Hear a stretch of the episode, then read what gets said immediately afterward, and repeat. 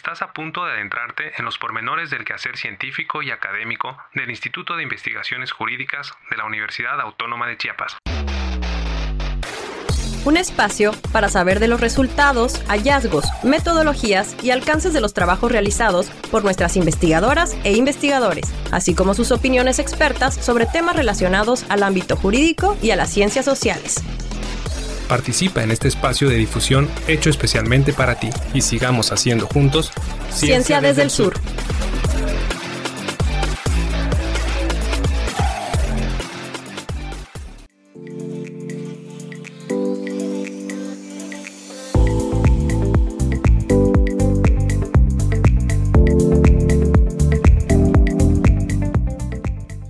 Bienvenidas y bienvenidos al tercer episodio de la segunda temporada de Ciencia desde el Sur, el podcast, una iniciativa del Instituto de Investigaciones Jurídicas de la Universidad Autónoma de Chiapas para difundir los pormenores del quehacer académico y científico que en él realizamos.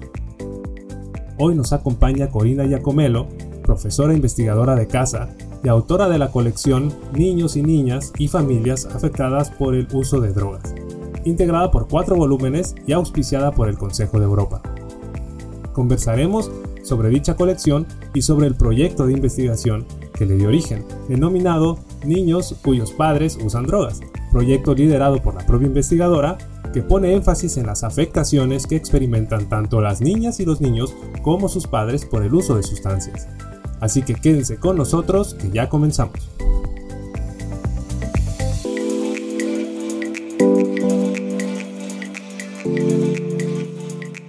Corina Yacomelo es doctora en estudios latinoamericanos por la Universidad Nacional Autónoma de México. Además, es integrante del Sistema Nacional de Investigadores Nivel 2 y cuenta con perfil PRODEP vigente. Sus líneas de investigación abarcan los estudios de género y el acceso a la justicia, el sistema penitenciario, adolescentes en conflicto con la ley, así como derechos de la niñez y políticas de drogas. Muchísimo gusto Corina, un placer que estés con nosotros. Hola Edgar, muchísimas gracias a ustedes por la invitación. Estoy muy contenta de poder participar en este espacio. Como comentábamos hace un momento, esta colección fue auspiciada por el Consejo de Europa como parte de la Estrategia sobre Derechos de los Niños 2022-2027 ¿Podrías platicarnos por favor un poco del contexto en que se genera este proyecto? Sí, claro. Bueno, el proyecto se marca dentro de las actividades del Grupo Pompidou. El Grupo Pompidou es un conjunto de 41 países, principalmente europeos, eh, que, y es un grupo que a su vez está dentro del Consejo de Europa. El propósito del Grupo Pompidou es favorecer políticas de drogas tanto en el ámbito de control de la demanda, lo que es tratamiento y reducción de daños, como en el ámbito de control de la oferta, es decir, eh, encarcelamiento, persecución penal, alternativas al encarcelamiento, con una perspectiva de derechos humanos. El Grupo Pompidou ha sido también pionero en generar propuestas de políticas para incorporar la perspectiva de género en las políticas de drogas. México forma parte desde el 2017 del Grupo Pompidou y es uno de los pocos países no europeos que integra este grupo, únicamente son México, Israel y Marruecos. Y a finales de 2020, el Consejo de Europa solicita al Grupo Pompidou hacer propuestas para la nueva estrategia de derechos de la niñez, que tenía que aprobarse en 2022. Y entonces, quien es mi responsable en este proyecto sobre niñas y niños en familia con uso de drogas, eh, sugirió el tema de niñas y niños con padres y madres que usan drogas una población invisible tanto en el ámbito de las políticas de drogas, que nos suelen ver a las hijas e hijos de personas con uso dependiente, y también en el ámbito de derechos de la niñez, que nos suele voltear a ver el cruce entre derechos de la niñez y políticas de drogas. A partir de ahí se genera este proyecto, que empieza entonces en noviembre de 2020, que sigue hasta la fecha, y a partir del cual hemos, hemos generado distintos informes, cuatro libros, eh, interacciones con muchos países y que ha contado hasta el momento con una participación de 18 países y más de 300 personas. Muy interesante, pues ya vamos a ir abordando más o menos en qué consiste cada uno de los volúmenes que integra esta colección una colección de esta envergadura pues es el resultado de un trabajo multidisciplinario que involucró a muchas, muchas personas de distintos países. ¿Podrías comentarnos un poco sobre esta experiencia de trabajo? Sí, claro que sí. Eso creo que fue una de las cosas, es uno de los elementos más ricos de este proyecto. Bueno, para empezar hay que agradecer de cierta manera. Eh, lo que nos heredó la pandemia, es decir, la manera, la posibilidad de trabajar virtualmente, porque yo finalmente soy la única investigadora y autora de este proyecto y he trabajado desde México. Eh, con eh, los 18 países involucrados, aunque podemos hablar de 13, 14 países que han participado de manera consistente en la segunda etapa del proyecto, que fue en 2021, y en la tercera, que fue en 2022. A lo largo de estos años he realizado grupos focales entre países y con personas dentro de, países. He realizado pues, numerosas entrevistas semiestructuradas. Eh, han participado también 110 mujeres que usan sustancias de forma dependiente procedentes de nueve países y 33 niñas, niños, adolescentes y jóvenes adultos de cinco países que han compartido los impactos del uso parental de drogas sobre sus vidas. Entonces, pero lo que ha hecho realmente posible este, este proyecto ha sido la participación entusiasta, la motivación que han tenido las personas involucradas, el apoyo, por supuesto, del Grupo Pompidou para seguir con las actividades y, eso ha generado sinergias entre los países. Por ejemplo, Croacia es uno de los países participantes y se inspiró en una práctica de Chipre que conoció a través de este proyecto. También ha habido visitas de campo entre una ONG de República Checa con una ONG de Chipre. Hemos presentado los libros, bueno, en México en dos ocasiones, en Austria, en Italia, en numerosos países también fuera de los países del Grupo Pompidou, incluyendo India, Brasil, Uruguay, hemos podido dar a conocer la difusión de estos resultados. Eh, hace poco estuvimos en un evento donde participaron personas de 92 países, entonces ha tenido un alcance internacional impresionante, pero creo que el núcleo duro, lo que lo ha hecho posible, es que las personas se han dado cuenta que el tema es importante, hay que trabajarlo, que hay acciones aisladas, pero que falta muchísimo para construir políticas integrales que miren a las familias y a las niñas y a los niños afectados por el uso dependiente de sustancias. ¿Cuántas personas estuvieron participando en el procesamiento de la información, por ejemplo? En el procesamiento prácticamente tu servidora, aunque debo reconocer al 100% que en los países donde se llevaron a cabo las entrevistas con mujeres, por ejemplo, ¿no? Hablamos de 110 mujeres en nueve países. Eh, bueno, yo me encargué de procesar los datos de México y de Italia y de realizar las entrevistas en Italia. Sin embargo, en Malta, Croacia, eh, Grecia, en todos los demás países, las personas que adhirieron al proyecto se encargaron de hacer las entrevistas, transcribirlas y traducirlas. No tengo el número exacto, aunque están todas reconocidas, por supuesto, en los libros. Cada persona que participó está reconocida, pero estamos hablando de decenas de personas. Aunque quien finalmente fue la encargada de recopilar toda esa información y traducirla en productos de investigación e incidencia, eh, fui nada más yo, digamos. Claro, hay un gran trabajo de, de coordinación en el proyecto. Eh, en la primera fase del proyecto, que consistió, digamos, en una aproximación al, al fenómeno, participan países pues, de Europa, ¿no? Croacia, Grecia, Italia, España, entre otros, pero figura como México como el único país de América metodológicamente, ¿cómo es que participa nuestro país de este proyecto? ¿Cómo, ¿Cómo se justifica la participación de México en el proyecto? Bueno, hay un poco, como les decía al principio, México se adhiere al grupo Pompidou en 2017, si mal no recuerdo, y en ese entonces yo tuve también la fortuna de que México me enviara una actividad del grupo Pompidou en Roma y de ahí también yo establecí contacto con este grupo. Em, y entonces México es, junto con Marruecos e Israel, el único país no europeo del Grupo Pompidou y ha demostrado siempre eh, una participación entusiasta y activa en las varias actividades. Aquí generalmente la metodología es la siguiente. El Grupo Pompidou les informa a los países de un proyecto que va a realizar. Los países que quieren participar se adhieren. Quiero hacer hincapié, antes de contestar debidamente la pregunta, que la participación de 13, 14 países es eh, casi sin precedentes. Es rarísimo que se adhieran tantos países.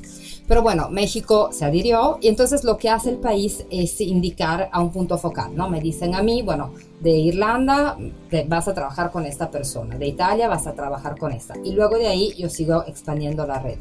Con México mis contrapartes eran la Comisión Nacional contra las Adicciones y Centros de Integración Juvenil y ellos participaron en todo, tanto en compartir acciones que ya estaban en curso, innovaron acciones a, partir del proyecto. Eso es algo muy rico cuando los países deciden hacer cosas nuevas a partir de lo que se hizo en el proyecto.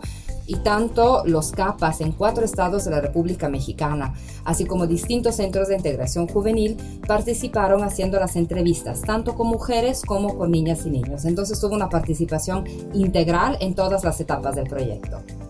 Wow, qué interesante. Y tiene que ver, imagino, con pues la política eh, federal que se está siguiendo en relación a las drogas. De alguna forma tiene relación con la participación del país en el, en el proyecto. Sí, por supuesto, exactamente. Y también eh, quisiera subrayar el apoyo de Cancillería que es nuestra contraparte, digamos, directa. Y también en 2022 se adhirió el Centro de Salud Mental y Adicciones, CESAMA, que se encuentra ubicado en el Centro Histórico de la Ciudad de México y que forma parte del Instituto Nacional de Psiquiatría. Entonces tuvimos a un nuevo actor involucrado en el proyecto. De acuerdo. La colección se integra por cuatro volúmenes, cuyos títulos pues, son bastante descriptivos, están en inglés por supuesto, eh, pero vale la pena que nos platiques un poquito cuál es el centro, el tema de cada uno, por favor, digamos en, el primer volumen, volumen a volumen.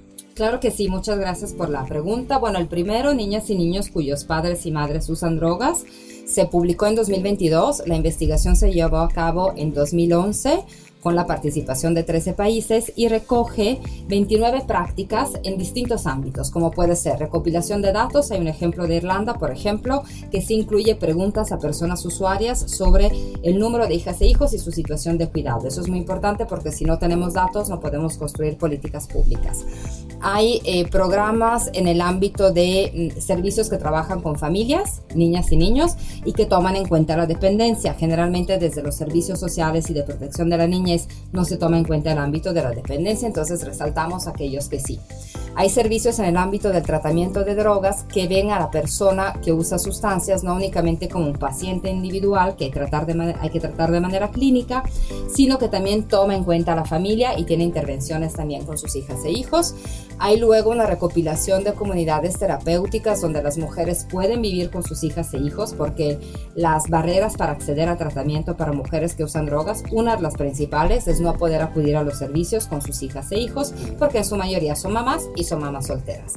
Y luego recopilamos también la práctica de dos refugios, uno en Chipre y uno en Irlanda, donde mujeres sobrevivientes de violencia y que usan drogas son recibidas, porque generalmente los servicios para mujeres víctimas y sobrevivientes de violencia no eh, admiten a mujeres que usan sustancias. Y entonces eso crea una forma de violencia institucional que pone a las mujeres en riesgo. Entonces realizamos un análisis, digamos, en esos cuatro bloques con describiendo las prácticas de varios países y luego se realizan propuestas a partir de lo, del aprendizaje recopilado muy concretas, o sea, propuestas que realmente pueden traducirse en acciones de políticas públicas. Como ese, ese producto tuvo bastante éxito en 2022, eh, pues yo no me acuerdo si respiré o tomé agua, pero sé que trabajamos muchísimo. Hicimos un montón de cosas que son los otros tres libros. El primero es, eh, digamos, el volumen 2, es Somos Guerreras, así es el nombre, a partir de una frase de una mujer que participó en un grupo focal en Cesama, que es el centro en Ciudad de México, y justo recopila las voces de 110 mujeres que comparten el uso de drogas en su familia cuando eran niñas y cómo esto influyó en su relación con las drogas, eh, la relación con las sustancias, las experiencias positivas y negativas, tanto de estigma como de apoyo, en los servicios de tratamiento, de salud y con trabajadores sociales, y donde las mujeres también realizan propuestas muy concretas para otras mujeres, para los servicios y para niñas y niños con madres y padres que usan drogas. Luego tenemos al tercer volumen, Escucha el silencio de los niños, una frase que surge de la intervención de Alexis, un adolescente de 14 años de Grecia, que cuando le preguntamos, bueno, ¿tú qué recomendarías a los servicios? Dijo, bueno, los maestros y los servicios tienen que ser pacientes con los niños, tienen que escuchar a los niños y al silencio de los niños.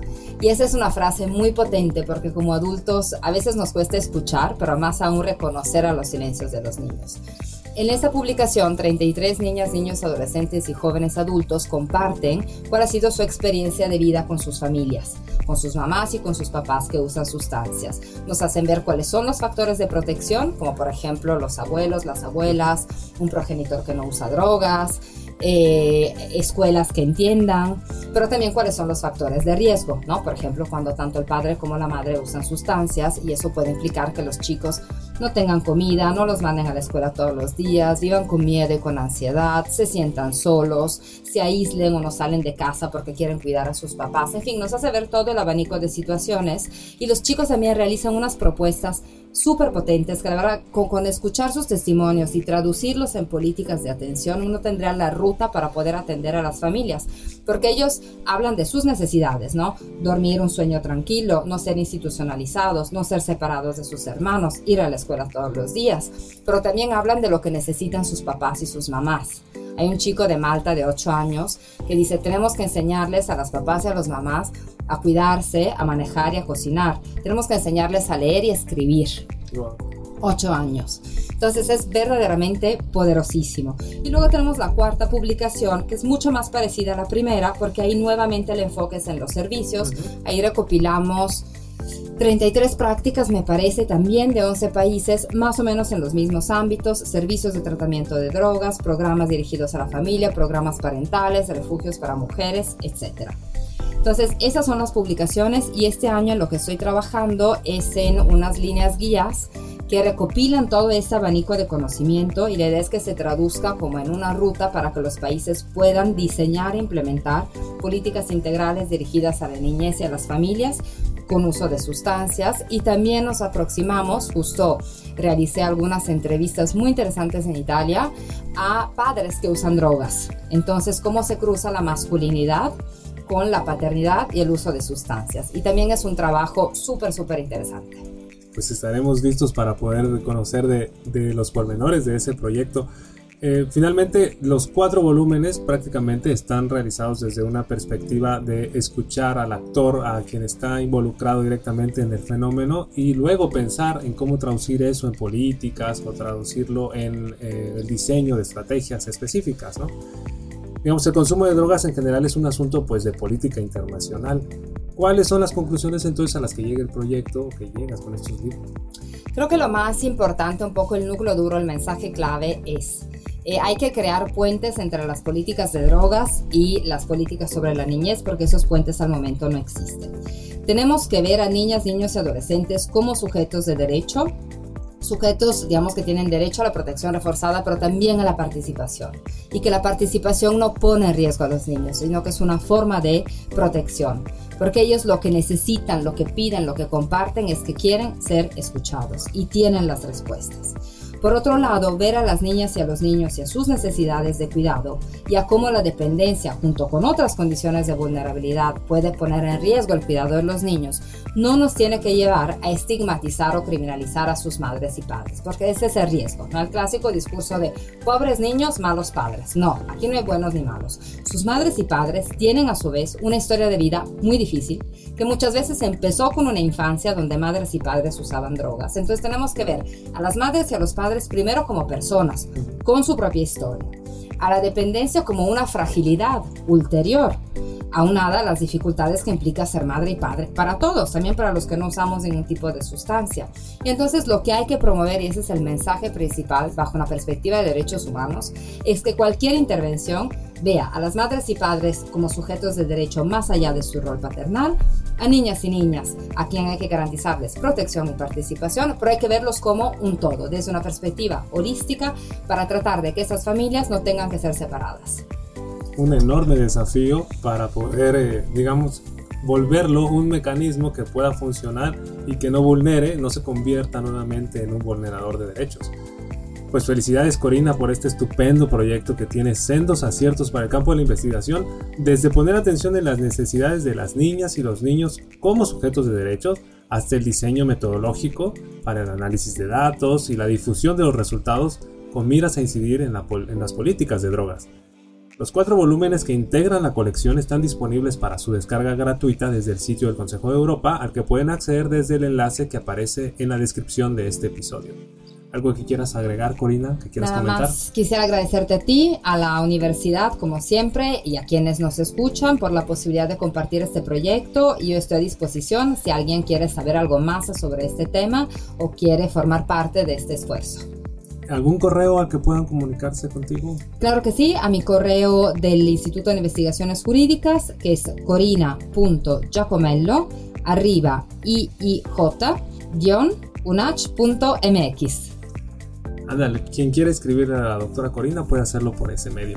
Las y los invitamos a seguirnos en Facebook como arroba jurídicasunach y como arroba iij-unach en Instagram o Twitter o ex como se llama ahora. Juan Carlos Cali Mayor y Montserrat Hernández en los controles técnicos y un servidor Edgar Lara en la conducción agradecemos mucho su compañía. Sigamos haciendo juntos ciencia desde el sur.